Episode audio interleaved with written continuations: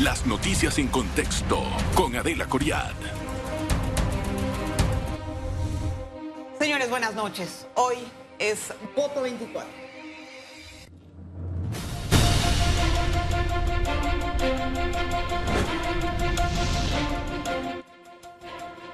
Esta semana le he traído las versiones de diferentes expertos en el tema respecto a toda la situación que ocurre en tema de electoral. Y hoy vamos a hablar con el magistrado, ex magistrado del Tribunal Electoral, don Erasmo Pinilla. Gracias por estar con nosotros, don Erasmo, bienvenido. Muchas gracias, es un placer estar contigo. Don Erasmo, eh, estamos en una situación atípica en materia electoral. A mí me gustaría entender, eh, con la orden de captura que surgió hoy con respecto a la un cambio de la medida cautelar del señor Martinelli por el caso New Business y por el caso Odebrecht. Esto ha generado también mucha eh, incertidumbre por parte de la ciudadanía porque él se encuentra asilado en la embajada de, esta- de, perdón, de Nicaragua. Yo quería entender esta situación en qué afecta a el desempeño del Tribunal Electoral, el que exista ahora una orden de captura. Después vamos a analizar los otros periodos. Bueno, yo creo que eh, la orden de captura lo que nos, el mensaje que nos trae es que eh, de manera absoluta eh, se considera que la sentencia está en firme, que era una, uno- un aspecto que estaba siendo debatido por juristas y por, y por periodistas y por el público en general. La orden de captura no- ya no deja ningún espacio de duda de que la sentencia está en firme y que tiene que ser cumplida. Sí. Sin embargo, también es muy importante entender que hay una comunicación que dice el Tribunal Electoral que está esperando recibir de parte del juzgado. Le hago una pregunta. ¿Siempre ocurre esto cuando el juzgado va a emitir una inhabilitación de funciones o cada cuánto en su época recibían una eh, notificación cotidiana, rutinaria de parte de los juzgados? Siempre, siempre ha habido a lo largo de, todo el año y de todos los años notificaciones de los, de los eh, juzgados penales eh, comunicando al Tribunal Electoral cuando han sido eh, cuando alguien ha sido sancionado con la inhabilitación de funciones públicas o la suspensión de los derechos ciudadanos. Y el Tribunal Electoral de manera eh, expedita y, y sin mayor trámite eh, saca del padrón electoral a estas personas para que no puedan ejercer el sufragio.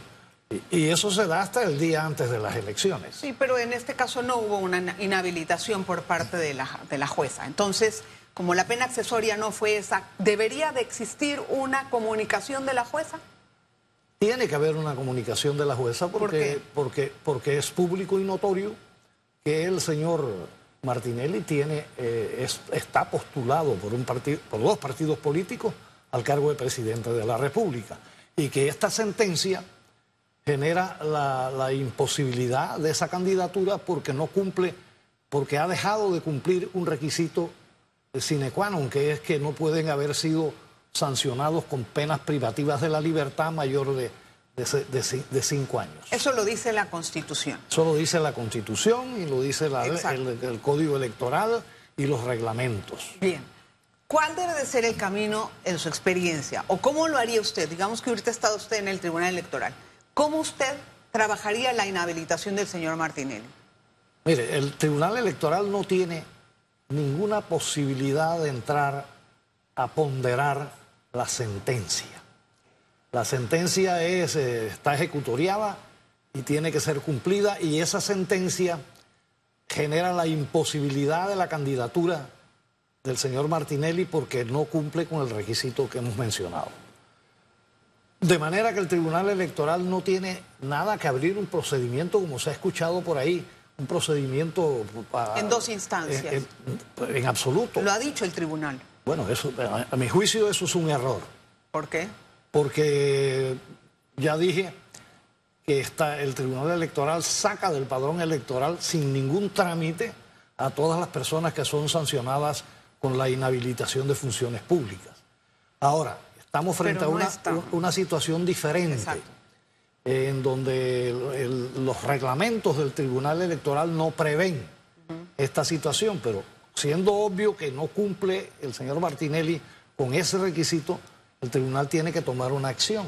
Y a mi juicio, la acción eh, debe, debe ser tomada por la vía de la facultad reglamentaria exclusiva que tiene el Tribunal Electoral en materia electoral. ¿Y cuál es esa facultad? Es, eh, un decreto por el cual se, se, analiza la situación eh, y, se, y se toma la medida de excluirlo de la candidatura. El decreto es lógico que va dirigido a que está violando un precepto constitucional. Así es. El cómo, el cómo, entonces, y el basado en qué se hace ese, ese decreto por parte del tribunal. Si no, si no existe ningún tipo de, como dice usted, ¿no? Si no existe un antecedente, entonces, ¿qué?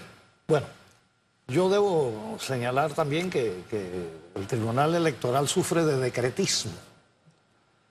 dictan un decreto de reglamentario de las elecciones y ya más, creo que más de 100 decretos adicionales haciendo correcciones al decreto o, tratando situaciones nuevas eh, eh, que, no están contempladas en el decreto reglamentario original.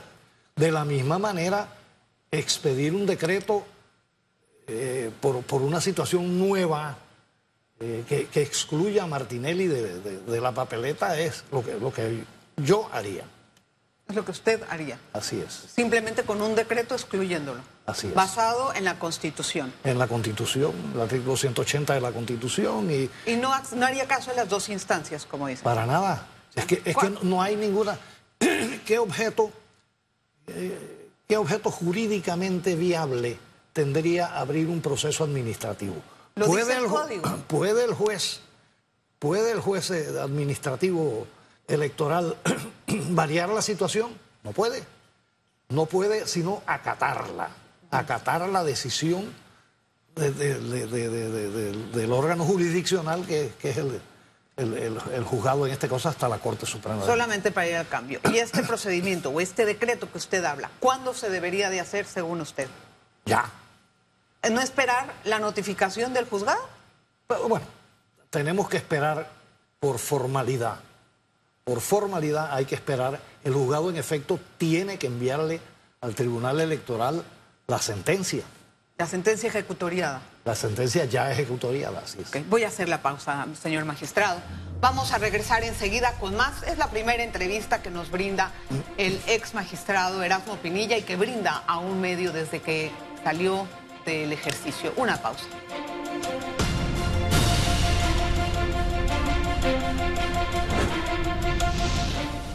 Gracias por continuar en sintonía. Hoy conversamos con el ex magistrado del Tribunal Electoral, Erasmo Pinilla. Don Erasmo, en el Tribunal Electoral hay un magistrado que sabe muchísimo de, este, de este trabajo. Tiene 34 años de estar ejerciendo en el Tribunal Electoral. Puedo entender que los otros, bueno, Junca ya tiene más, más de cinco, ¿no? si no me va mal en la memoria. El nuevo es el señor Guerra. Pero entonces, si usted no está de acuerdo con este método que se está adoptando, ¿por qué Escofer sí de acuerdo? Realmente, para mí es, eh, por, sorprendente, por decirlo menos, que haya una confusión en el Tribunal Electoral. Las decisiones del Tribunal Electoral se, adoptan en, la sala de acuerdos, en el, en el pleno de el tribunal, la reunión de los tres magistrados, y, deben adoptarse por mayoría. Nosotros procurábamos, procuramos siempre que las decisiones fueran unánimes, pero cuando un magistrado no está de acuerdo, tiene, igual que en los otros tribunales, la potestad de salvar su voto y explicar por qué no está de acuerdo. Eh, es, para, mí, es para mí sorprendente, por decirlo menos, que, se pretenda o que se haya dicho que esto tiene que ir por la vía administrativa de un juzgado y de doble instancia. Eso no, eso no tiene razón de ser. Más al grano. ¿Va a aparecer la foto del señor Martinelli en la papeleta? Si es inhabilitado, no. está inhabilitado y no debe aparecer. Ahora, ¿cómo, cómo lo borra el Tribunal Electoral de la, papeleta? Por un decreto.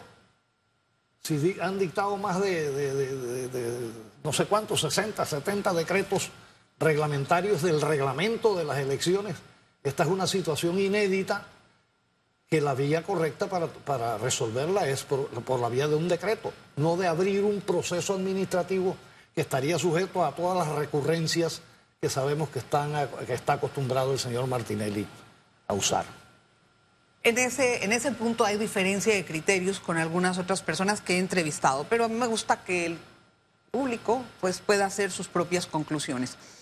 Entonces, si es así, ¿cómo califica en este momento la labor del tribunal? ¿Tienen miedo de ejercer ese decreto? ¿Qué les pasa a ellos? Si usted cree que deben de hacer ese decreto. Vuelvo, vuelvo y repito que estoy sorprendido. Ya anteriormente ese mismo tribunal adoptó unas decisiones con respecto al mismo Martinelli que también fueron eh, muy criticadas, que fue aquello, aquel recurso por el cual eh, decían que, no se había cumplido con el principio de especialidad, incursionando en un, tema absolutamente ajeno al electoral, donde no tenían ninguna competencia. entonces, ahora, qué coincidencia, otra vez con el señor Martinelli, eh, surge como, como, que como que abriéndoles la puerta para que eh, comience la danza de los recursos y de, la, dilación del cumplimiento ahora de una sentencia que ha ido hasta la Corte Suprema de Justicia para ser confirmada. Magistrado, ¿usted sigue siendo PRD? Yo no soy PRD. Yo no estoy. ¿Ya salió del PRD? Yo salí del PRD. Yo salí del PRD antes de ser nombrado magistrado del Tribunal Electoral. Pero ahorita está de asesor del presidente, de la presidencia. Sí, así es. ¿Quiere decir que usted puede emitir criterios a favor del gobierno de turno? ¿Cómo así? Es decir... Yo soy un, simple asesor. ¿En qué asesora a la presidencia? En la legislación, por ejemplo.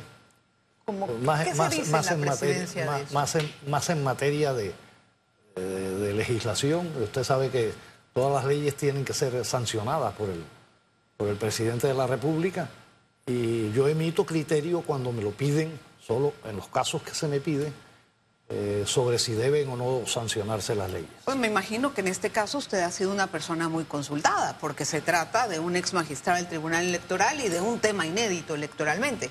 ¿Y qué se ha, qué se ha hablado en la presidencia con no, Pero es que la presidencia no tiene injerencia en este asunto. Pero siempre hablan de eso. Son cocoas que se hablan y pues, seguramente le preguntarán cositas. ¿Qué le preguntan? Ah, no, pero por supuesto. Hemos, hemos discutido con, con otros asesores de la presidencia el tema y yo he planteado lo que estoy diciendo aquí. Y en, ese sentido, con el olfato tal vez electoral que, usted todavía conserva, ¿no? Porque en su época lo que tenían bien los magistrados era un poco de olfato. La salida de Martinelli, del, de la contienda política, por así decirla, ¿en qué va a afectar al resto de los candidatos electorales?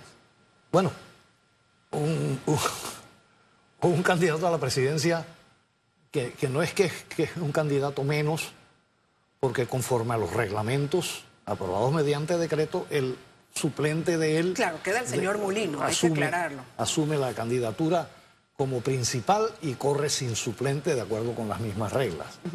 De manera que esa es la situación. Sí, pero ¿cómo, cómo, ah, ve usted la, conformación? Ahorita más o menos va todo uno parejo y puede ser que cualquiera gana con, con el porcentaje que salga. Usted sabe que acá es... Así es. Es mayoría simple, es mayoría simple. Entonces... Bueno, todavía falta tiempo para que se reacomoden las fuerzas eh, políticas y las pasiones de los electores para ver para dónde se inclinan o, si, Martinelli tiene el poder político de endosar sus votos o no. Eh, la experiencia es que nadie puede endosar los votos de la gente. La gente se enamora, por así decirlo, de un candidato y, y si el candidato no va, a buscar otro. Permítame, don Herado, vamos a hacer una pausa y vamos a regresar enseguida con más. No se vayan.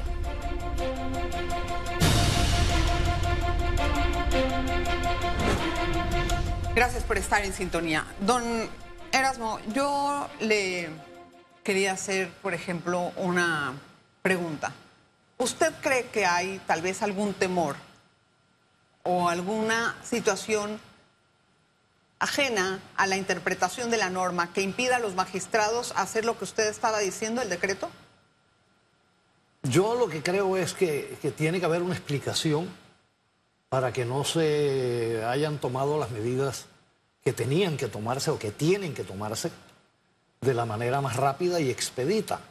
El tema es que, eh, en efecto, es, es, la conducta normal del señor Martinelli, la intimidación, las presiones y las intimidaciones a los, a los eh, funcionarios, fiscales y jueces eh, que lo juzgan hasta, hasta secuestrándole bienes personales. ¿Pero usted cree que eso debe de parar al árbitro de una elección? Por supuesto que creo que no. por supuesto que creo que no, Pero, pero es importante, es importante que se tenga claro por, parte de la ciudadanía de que esa actitud inédita, porque yo no recuerdo haber visto casos similares, de que eh, un reo en un proceso penal amenace a fiscales y jueces con toda clase de improperios a través de una cadena mal adquirida de medios de, publicidad. De comunicación. De comunicación, eh, perdón. Dígame, don Erasmo, el caso de, la, la, imputación que va a tener la diputada y también candidata a la presidencia, Zulay Rodríguez, ¿puede interpretarse también como una situación de persecución política? Yo me imagino que puede ser interpretada dependiendo de la persona que lo analiza. Pero este es un viejo proceso que, por lo menos yo no había oído decir que, se estuviese utilizando eh, presiones de orden político en, una, en esa investigación, que es una pura investigación criminal. ¿Usted cree que existe confianza en el Tribunal Electoral por parte del electorado? Yo espero que sí. ¿De 1 al 10? Yo espero, no, me gustaría calificarlo, pero yo espero que la ciudadanía tenga confianza en el árbitro, porque en un proceso electoral, si no hay confianza en el árbitro, esto, eh, caminamos rumbo al, precipicio. Y, aprovecho esta ocasión incluso para exhortar a los colegas magistrados actuales de que sean conscientes de que de, que de, su, de sus decisiones depende la confianza que el país tiene, debe tener o debe, debe preservar en el árbitro de las futuras elecciones. ¿Usted cuándo fue magistrado? ¿Cuál fue la peor presión que recibió? ¿Cuál fue el momento más tenso y cómo lo resolvió? Explíqueme.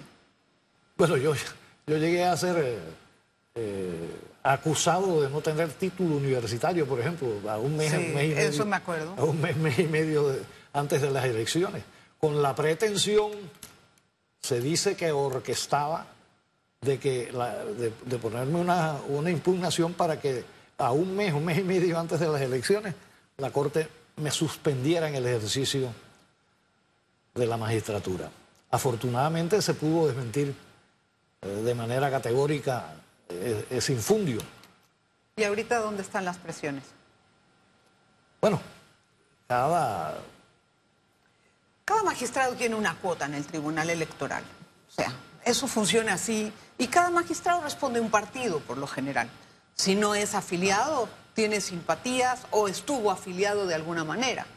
Sea, yo me pregunto, esos tipos de acuerdos de sala, ¿cómo se hacen? Porque cada quien también tiene una preferencia o tiene tal vez algún tipo de cuota dentro del Tribunal Electoral, gente que nombran, gente que no quieren que le toquen, y entonces se empiezan a enfrentar intereses. Bueno, precisamente el enfrentamiento de intereses es el que debe garantizar que eh, las, decisiones colectivas del tribunal sean lo más apegadas a la ley y a la constitución. Sí, pero ¿cómo les resuelve? O sea, ¿cómo se toman ese tipo de acuerdos? Dice usted que lo hacían por unanimidad, por la general, ¿verdad? Teniendo ese teníamos, ambiente... Teníamos un, ambiente, teníamos un acuerdo no escrito por el cual procurábamos mostrarnos ante la opinión pública como una sola entidad. que eso se ha perdido mucho por el problema de las tribus, como, como se les ha llamado también. Y es cierto, es cierto, cuando yo llegué al Tribunal Electoral eran cuatro tribus, porque la secretaria general representaba al otro partido de la, de, la invasión eh, y, se, y se dividieron los puestos. Y a mí me tocó hacer nombramientos, pero yo preservé los puestos profesionales eh, que existían de gente transparente y que habían sido nombradas por mi antecesor. Y en el segundo periodo, eh, de, mi nombramiento, jamás permití que se trajera un funcionario nuevo si no se le daba la oportunidad primero a los funcionarios que tenían experiencia y que habían demostrado probidad y, eficacia en el desempeño de Deberían de ser nombrados por concurso, deberían de ser nombrados por méritos, porque eso le da más credibilidad. Usted estaba hablándome de eso hace un instante. ¿Qué espera del debate que se, que se aproxima? El debate del debate presidencial. Mire, la mayoría de los, los debates son, son muy complicados. Y, sin lugar a dudas, este debate entre ocho candidatos o siete candidatos, eh, ahí no van a debatir nada. Eh, y la mayoría de los, de los, eh, de, los candidatos van a, decir lo que los, lo que los, lo que creen ellos que, quieren que, los votantes quieren escuchar. Y no lo que van a hacer o no van a hacer. ¿Sirven los debates entonces, don Erasmo? A mí, en mi opinión, sirven para muy poco.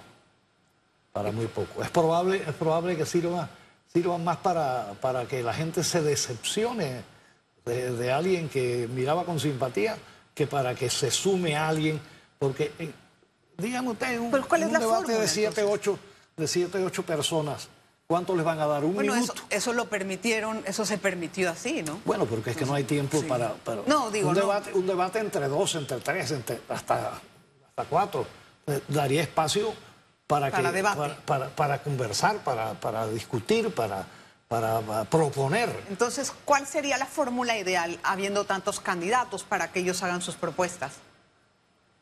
Hombre, la, fórmula ideal es que hubiese hubiera buen liderazgo para que no fueran tantos los candidatos. Es un problema. ¿Quién puede ganar con esta con este panorama? ¿Con qué porcentaje cree que va a ganar el que va a ganar? Yo no soy pitonizo. No, pero usted tiene olfato. Pero, pero mi olfato me dice que siendo ocho candidatos eh, en, una elección que es de una sola vuelta y que gana el que más votos tiene, aquí no va a llegar nadie al 40%. No, 40, está usted regalón. Pero, ¿al 20 van a llegar al 25, 30? Sí, yo sí creo que. ¿Va a primar la estructura de los partidos o, o qué va a primar? La estructura de los partidos es fundamental. La estructura de los partidos es fundamental.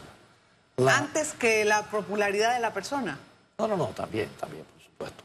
Por supuesto. Claro. Pero, pero, pero la, estructura de los partidos es, es lo que garantiza la presencia en las corporaciones electorales. Vamos de a ese partido defendiendo los intereses de ese partido y de sus candidatos. Vamos a ver qué va a pasar, don Erasmo. Le agradezco mucho que esté en este programa. Muchísimas gracias por la entrevista y por la deferencia que ha tenido. Con mucho gracias por estar con nosotros. Gracias a usted también por la atención. Mañana nos vemos.